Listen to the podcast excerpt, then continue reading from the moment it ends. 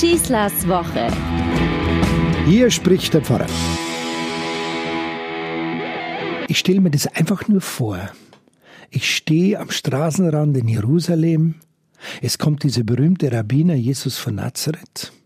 Er kommt auf einem Eselsfohlen dahergeritten. Seine Freunde, seine Jünger marschieren mit, Palmzweig in der Hand. Und seine Anhänger rufen ganz demonstrativ, Freu dich, Tochter Zion, freu dich, dein König kommt, er ist gerecht, gut und hilft. Das haben sie deswegen gerufen, weil dieser Satz, der war ihnen bekannt, der stammt aus dem Alten Testament vom Propheten Zacharia. Für Matthäus, der dann schon wieder ein halbes Jahrhundert später erst das Evangelium geschrieben hat, war dieses freudig schon wieder ein bisschen zu heiß. Weil er wusste ja, was ja kommt. Jetzt kommt dann die große Niederlage, jetzt kommt das Leiden, jetzt kommt die Kreuzigung. Kann man da nicht mit freudig anfangen. Wir sind am Anfang der Karwoche, liebe Leute. Freudig, Tochter Zion, das singen wir Weihnachten. Da ist irgendwas verquert, oder? Der Matthäus hat daraus gemacht, sagt der Tochter Zion, dein König kommt zu dir, er ist sanftmütig, er reitet auf einem Fohlen, dem Jungen eines Lasttiers. Jesus ist sanftmütig. So stellen wir uns immer vor, so in diesen Schlafzimmerbildern, dieser gute Hirte, der bis halt so blutleer, blass da, da sitzt und so ein Schaf, das ihn da anschaut. Ist das wirklich das Jesusbild? Ist das Sanftmut? Aber allein die Tatsache, wie er zum Beispiel dieses Eselsfohlen kriegt, das schickt einfach seine Jünger hin und sagt, nehmt dieses Eselsfohlen. Und wenn ich jemand fragt, dann sagt ihm, der Herr braucht es. Hm. Ist das Sanftmut? Wie er jetzt dann in den Tempel reingeht und die Tische umstößt, der Geldwechsler und der Taubenhändler, macht dieses Haus meines Vaters nicht zu einer Räuberhöhle? So ein gewalttätiger Jesus, ist es wirklich Sanftmut? Aber nochmal, ich stehe hier am Straßenrand und ich bin einer, derer, die Jesus immer jetzt angesprochen hat. Ich habe ihm zugehört bei seinen Predigten. Da hat er auch schon von den Sanftmütigen geredet. Da hat er gesagt, selig die Sanftmütigen, denn sie werden das Land erben.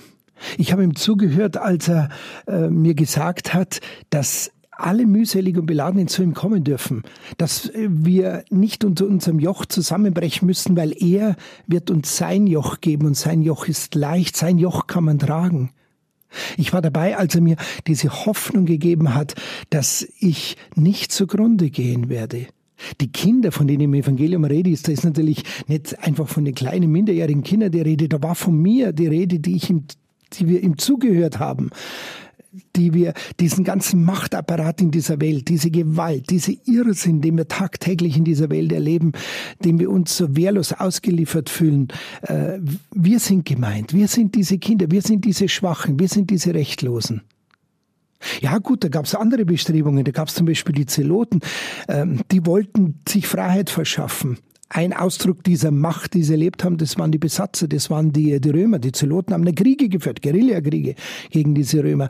Aber das hat eigentlich auch nichts gebracht. Da führte nur immer nur Gewalt zu weiterer Gewalt. Und jetzt kommt er, dieser Rabbiner, dieser Jesus mit seiner Lehre von der Sanftmut. Und er sagt, nein, macht es anders macht diese Welt sozusagen zu einem Hotspot der Begegnung zwischen Gott und Mensch. Darum auch sein Auftritt im Tempel. Hier ist der Ort der Verbindung von Gott und Mensch. Ihr könnt hier keinen Handel treiben. Mit Gott gibt es keine Deals. Lasst einfach die Begegnung zu.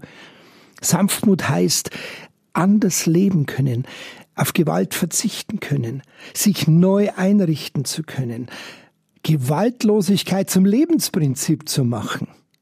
Lahme und Blinde sind zu Jesus gekommen, um geheilt zu werden. Vielleicht sind doch wir die Lahmen und die Blinden, die wirklich gemeint haben, dass nur die Macht und die Ellenbogen in dieser Welt etwas ausrichten. Nein, ist er überhaupt nicht wahr.